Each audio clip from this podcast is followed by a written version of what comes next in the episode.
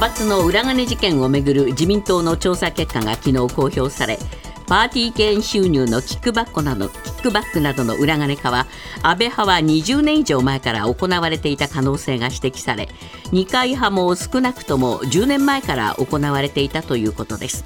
また聞き取り調査で32人がキックバックと認識していたと回答したということですが議員の回答は匿名で使い道など具体的な聞き取りの内容は公表されていません。自民党の調査結果の公表を受け岸田総理はこれをもって説明責任が果たされたわけではないと述べ今後も関係者に説明責任を果たすよう求めていく考えを示しました。一方立憲民主党の泉代表は不適切な処理が行われた時期やいきさつなど肝心なことは何も書いていないお手盛りの調査だと批判しています。旧統一教会の被害者救済をめぐって文化庁は昨日財産監視を強化し財産の流出などを防ぐ特例法の対象となる宗教法人の指定基準を制定しました。今回示された基準では指定する際の被害者数について数十人程度なら該当するとしています。文化庁は今後旧統一教会が指定対象となるのか速やかに検討を始めるとしています。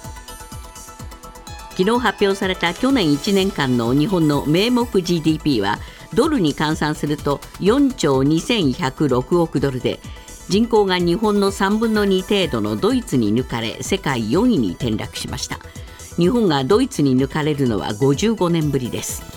また同時に発表された去年10月から12月期の実質 GDP は前の3ヶ月と比べ年率換算でマイナス0.4%と2期連続のマイナス成長となりました。北朝鮮の金正恩総書記の妹金与正氏は15日拉致問題は解決済みだとした上で日本がこの問題を障害にしなければ岸田総理の訪朝もあり得るとする談話を発表しました。ただヨジョン氏は個人的な見解だとし自身は公式に日朝関係を強化する立場ではないとも述べています。パレスチナ自治区ガザに侵攻を続けるイスラエル軍は15日ガザ南部の最大都市ハンユニスのナセル病院を襲撃していることを明らかにしました。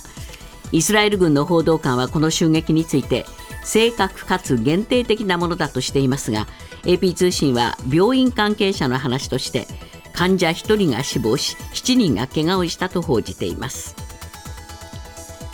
能登半島地震でおよそ240棟が焼けた石川県輪島市の大規模火災について総務省消防庁は昨日調査結果を発表しました。火元となった住宅でストーブなどは使われておらず電気配線に溶けた痕跡があったことから配線などがショートした電気火災の可能性があるとしています。今朝のニューヨーク株式市場ダウ平均は348ドル85セント高い3万8773ドル12セント。ナスダックは47.02ポイント上昇し1万5906.17ポイントで取引を終えました。一方為替ですがドル円は1ドル149円94銭。ユーロ円は1ユーロ161円51銭近辺で推移しています。続いてスポーツです。メジャーリーグカブスに加入した今永投手は14日アリゾナ州で始まったキャンプで変化球を交えて31球を投げ込みました。またメジャー2年目となるメッツの千賀投手やタイガースに移籍した前田投手もキャンプ入り。ドジャースの大谷選手は屋外でフリーバッティングを行い29スイングのうち10本を柵越えさせました。パリオリンピック女子サッカーアジア最終予選のなでしこジャパンと北朝鮮の第一戦について中東サウジアラビアで行われる可能性があることが分かりました。試合は平壌で行われる予定でしたが先週会場変更の可能性が浮上しアジアサッカー連盟と北朝鮮側の協議が続き試合まで10日を切っても開催地が明らかにならない異例の事態となっています。ニュースズームアップ。内閣府が昨日発表した去年1年間の日本の名目 GDP はドル換算で4兆2106億ドルとなりドイツに抜かれ世界4位に転落しました。その一方で昨日の東京株式市場で日経平均株価は大きく反発。終値では節目の3万8000円を超え1989年12月29日につけた史上最高値の更新が視野に入ってきています。ニュースズームアップ。GDP は世界4位に転落の一方連日の株高。ちぐはぐな日本の経済なぜなのか、えー、今日のコメンテーター伊藤洋一さんです、はい、伊藤さんまず GDP の話から伺いましょうかね、はいはいはいえー、どうなんでしょうか、ドイツに抜かれたっていうのがまあ大きなニュースになってるんですが、えー、まあ、今朝の新聞なんかね、大きく取り扱っていると、はい、取り扱っているところが多くて、えー、日経新聞さんだけがね、あんまり扱ってないという珍しい構想あの構図、ね、にな,、なってるんですけれども。えー。まあ、あの GDP が4位になっちゃうっていうのはですね円が145円とかそこら辺になった時からもう言われていたことなので、はい、まあでもショッキングなのはね、ドイツ、まあ、遠藤さんの最初の方にあったけど、ドイツの人口って今、8320万人ぐらいなんですよ、うん、日本は1億2570万いるので、えー、4250万円万人も小さな国に GDP で抜かれたっていうのは、さすがにないやというふうに思いますよね。ううねはい、まあ結局、日本の経済が成長してないっていうことの証なんでしょ？いや、そういうことです。ね、だって、初任給ね、僕が知ってる範囲で20年ぐらい、20万円ぐらいから上がってなかったですからね、こんな国ないですよ。だから全然経済成長してないんですよね。そういうことですよね。えー、まあだからドイツにね、えー、抜かれて、まあ今、日本経済もそれじゃいけないと思って動き出してるっていうのを評価している面が株式市場にはあります。あそういうことですやっと。それでね、えー、あの森山さん、これ見ていただきたいんだけど、はい、アメリカのダウの平均動きを見て見るとね、えー、多分ね、日本の株が史上最高値をつけた1989年って、うん、多分3000ドルにもいってなかったんですよ。アメリカが。アメリカ。うん、3000ドルにもいってなかったんですよ。今3万6700。10倍になってるでしょ、ね、で日本はね、えー、1989年の12月の大納会の日が高値で、えー、3万8915円87銭だったんですよ。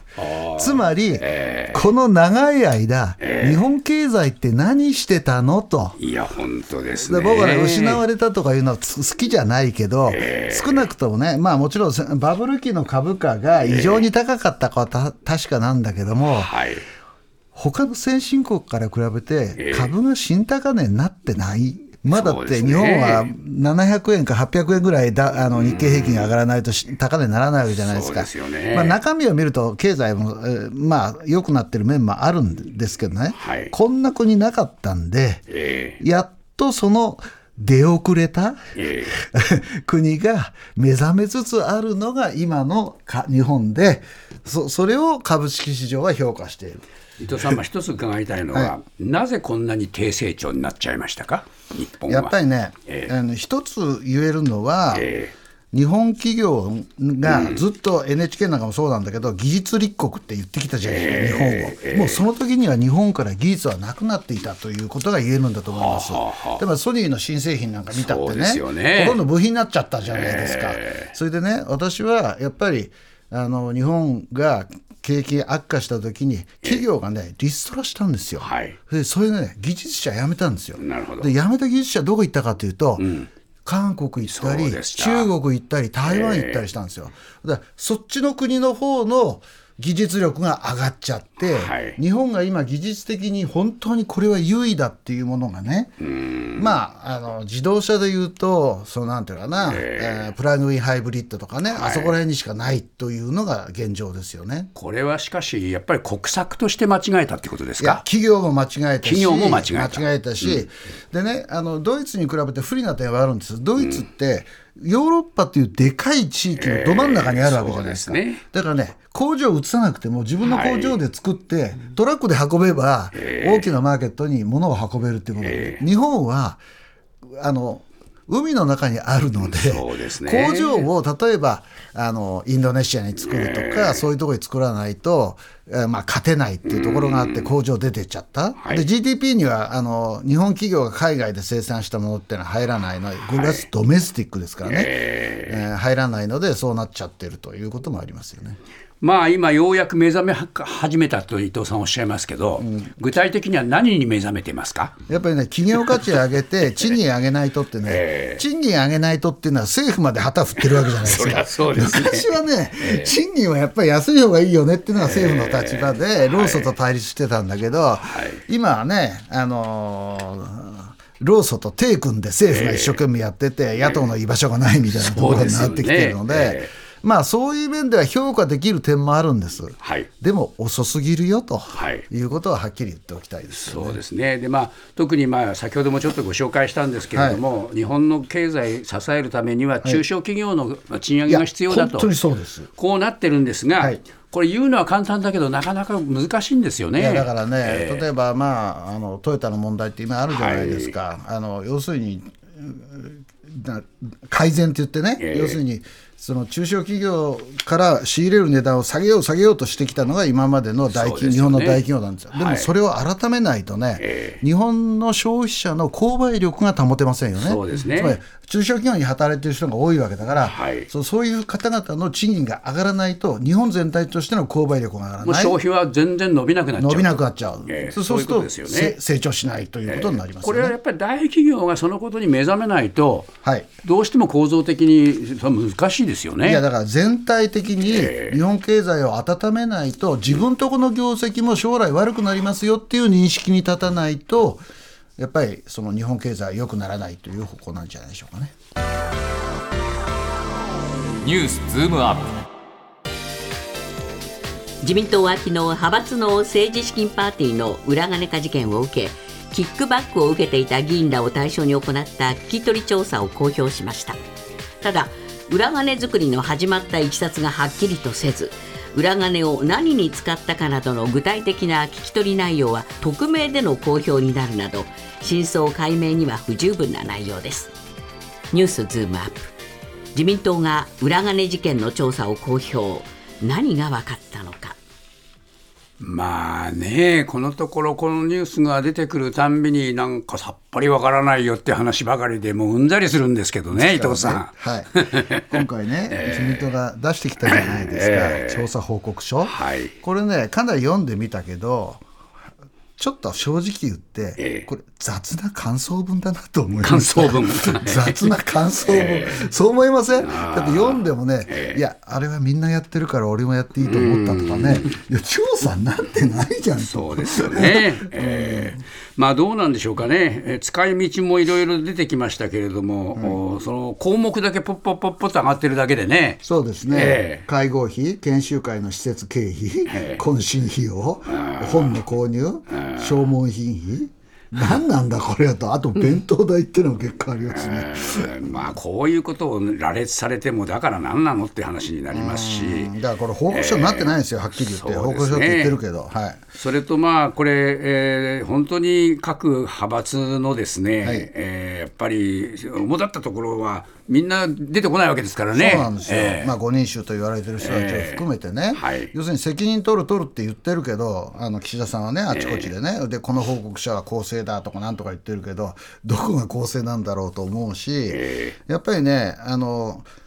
あの岸田さんはこう言うじゃないですか、各議員において説明責任を果たすことが必要だって言ってるけど、各議員は出てこないわけだから、ね。結局、何にも明らかになってないっていうのが今の現状ですよね。そうですね、もうそうした中でも派閥の動きが出てきてるというね、うん、そうですね。これはやっぱり神経逆なでしますよね。うん。僕はね、要するに人間がやっぱり好き嫌いもあるから、ある程度のその集団を作るのは当然だと思うんですよ。ええ。まあ、当然って言っちゃじゃいけないかもしれないけども、まあ、ある程度勉強会なんかやってもいいと思うんだけど、でもそれを人事やね、金の流れの中で位置づけるのは間違いだと思っていて、だから派閥をね、政策集団と称するその麻生派とええ。茂木派、この2つは、もう麻生派について言えば木曜の昼に定例会合をひ開催してる、し続けているわけじゃないでですすか。はい。だからそういう意味ではねほっとくとまたあの人事とお金の流れに介入する派閥というのはできるできちゃう危険性があるわけですね。これやっぱり麻生さんの麻生派は結構好戦的ですよね。そうですよね。挑戦的ですよね。そうなんですよ。何か文句あるかって感じですよね。ええええ。だから俺のとこはあの 裏金作ってねえぞと言いたいんでしょう、でも本当のところはどうなのか調べてないわけだから わからないわけだし、ねええ。この報告書も要するに二階派とね安倍派、あまあ、今は清和会でしたっけ、それに対するあ調査が中心なので、え。だから自民党全体を調べてはいないわけですよ。はいはい。まあこうやって、えーどうだっていうような話になってくれば、はい。当然またみんなあ群れますよね。うん、そうなんですよ、ええ。だからね、僕はね、この一連の流れを見てて、本当に思うのはね、はい。あ俺たち自民党からバカにされてんのかそとう、結局忘れるだろう、こいつらと思ってんじゃねえのかと。大したことねえよと。いや、そう思思ってるんですすよ。野党も野党でね、大して力ないし、だから政治の構造に対する怒りっていうのは、ふつふつと湧いてきますよね。イスラエルのネタニヤフ首相は14日エジプトの首都カイロで実施されているパレスチナ自治区ガザのイスラム組織ハマスとの休戦交渉を打ち切ると発表しました。これを受け100万人以上が避難しているガザ南部ラファではイスラエル軍が間もなく地上作戦の開始に踏み切るのではとの懸念が広がっています。ニュースズームアップ。再び大規模攻撃の迫るガザ。伊藤さん、まあ、アメリカがいろいろとですね、間に挟まって、えー交渉ごとやってましたけど、結局だめですね。だからだから大統領もね、あのバイデンさんも国務長官も、本当力ない人たちだ力なと。ね。もうね、国務長官なんかね、あちこち飛んだ飛んでいくんですけども、何の進展もない、はい。なんかあの伝言師みたいな感じですよね、本人当ですよね。なんかもうイスラエルのね、はい使いっ走りみたいになっちゃってますよ。そそうれではね。だからもうネタニヤフはね、アメリカはバカにしてんじゃないかと、バイデン政権をね、そうですねそういう感じさえするので、はいだから今回もね、ばあのバイデンさんは、要するに、えー住民の安全が確保しないされない攻撃はだめだなんて言ってるけど、そんなことね、だって病院から避難できない人だっていっぱいいるのに